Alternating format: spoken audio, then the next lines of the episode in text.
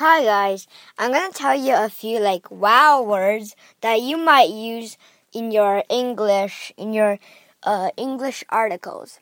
So the first word is called charismatic. C H A R I S M A T I C. That means like a person has leadership or something. So if I so if I am charismatic, then like when I talk, you guys sort of listen. Um, the reason someone is charismatic is partly because they're famous or they're a leader, they make good choices and stuff. So, the other word is hypocrite. H Y P O C R I T E. It means that like a person isn't like following his own belief say you're like trying to stop global warming and stop smoking, but you yourself are smoking.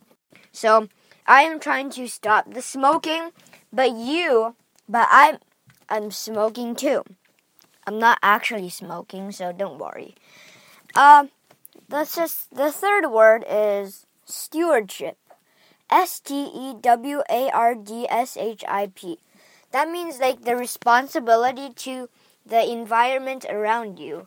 So, my stewardship or my school stewardship is to make sure that the environment in, around us is clean and not polluted and stuff. And um, mm, also, a word is vicinity. V I C I N I T Y.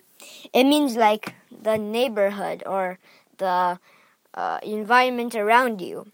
So, the vicinity means like my neighbor or something. And the final word is called eyewitness. It means um, you could figure out what it means. Like um, I saw the, I am a I I am an eyewitness to the car crash.